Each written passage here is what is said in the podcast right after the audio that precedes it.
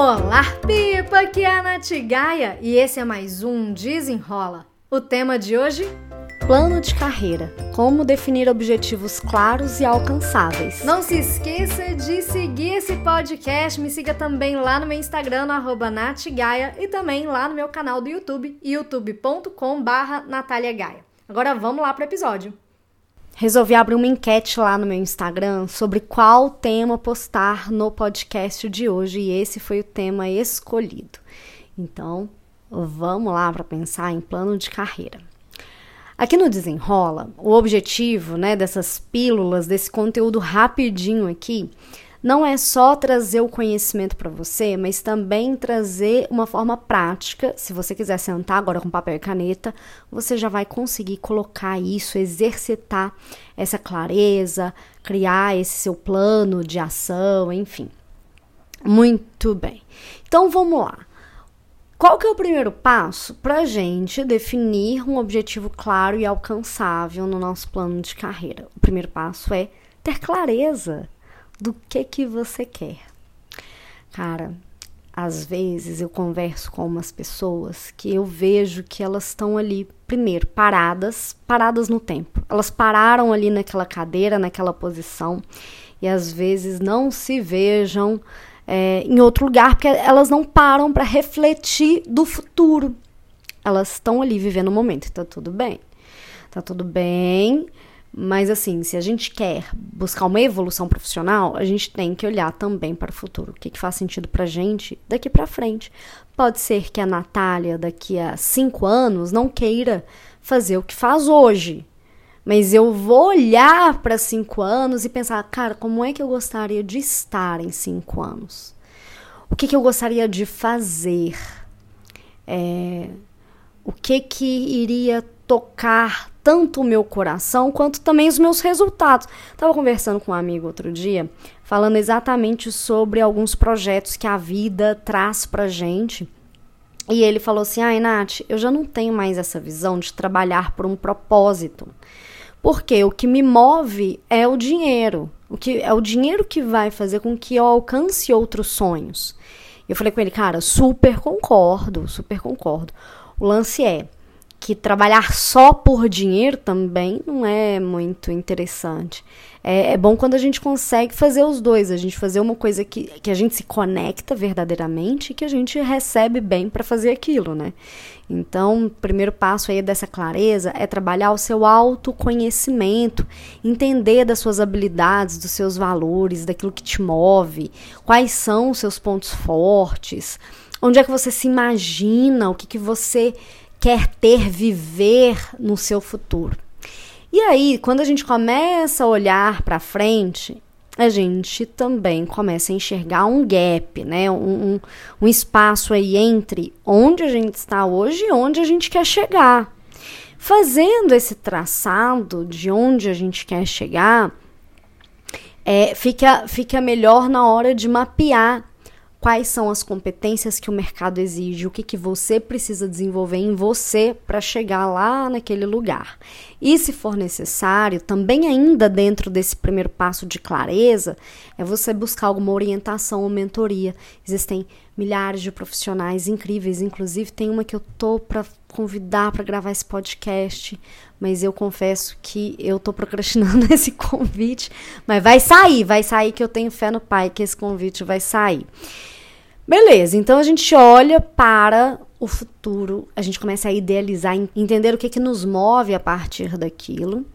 E aí a gente começa a traçar as nossas metas. Primeiro ponto que a gente tem que entender é que uma meta, para ela realmente ser uma meta e não um desejo, ela tem que ser no mínimo smart. No mínimo smart, que é específica, mensurável, atingível, relevante, com prazo de finalização. Você precisa evitar metas genéricas, evitar metas de, ah, eu quero ser é, gerente, mas gerente de qual área, ganhando quanto, em qual empresa. É preciso você olhar para isso, senão qualquer caminho serve, né? E a gente não trabalha aqui para qualquer caminho, a gente quer uma direção um pouco mais concreta.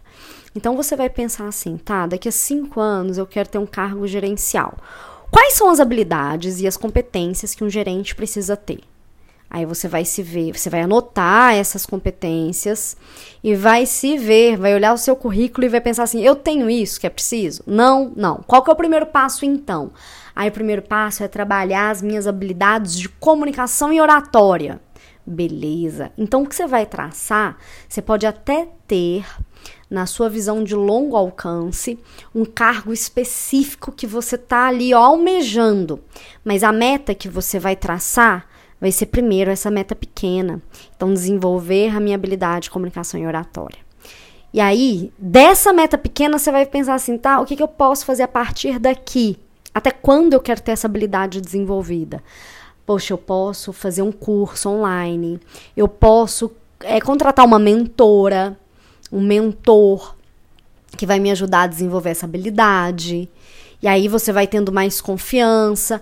Depois que você traça, que você finaliza essa etapa, você vai para a próxima, tá? Daquelas competências ali, qual que você precisa desenvolver? Poxa, eu preciso desenvolver meu networking.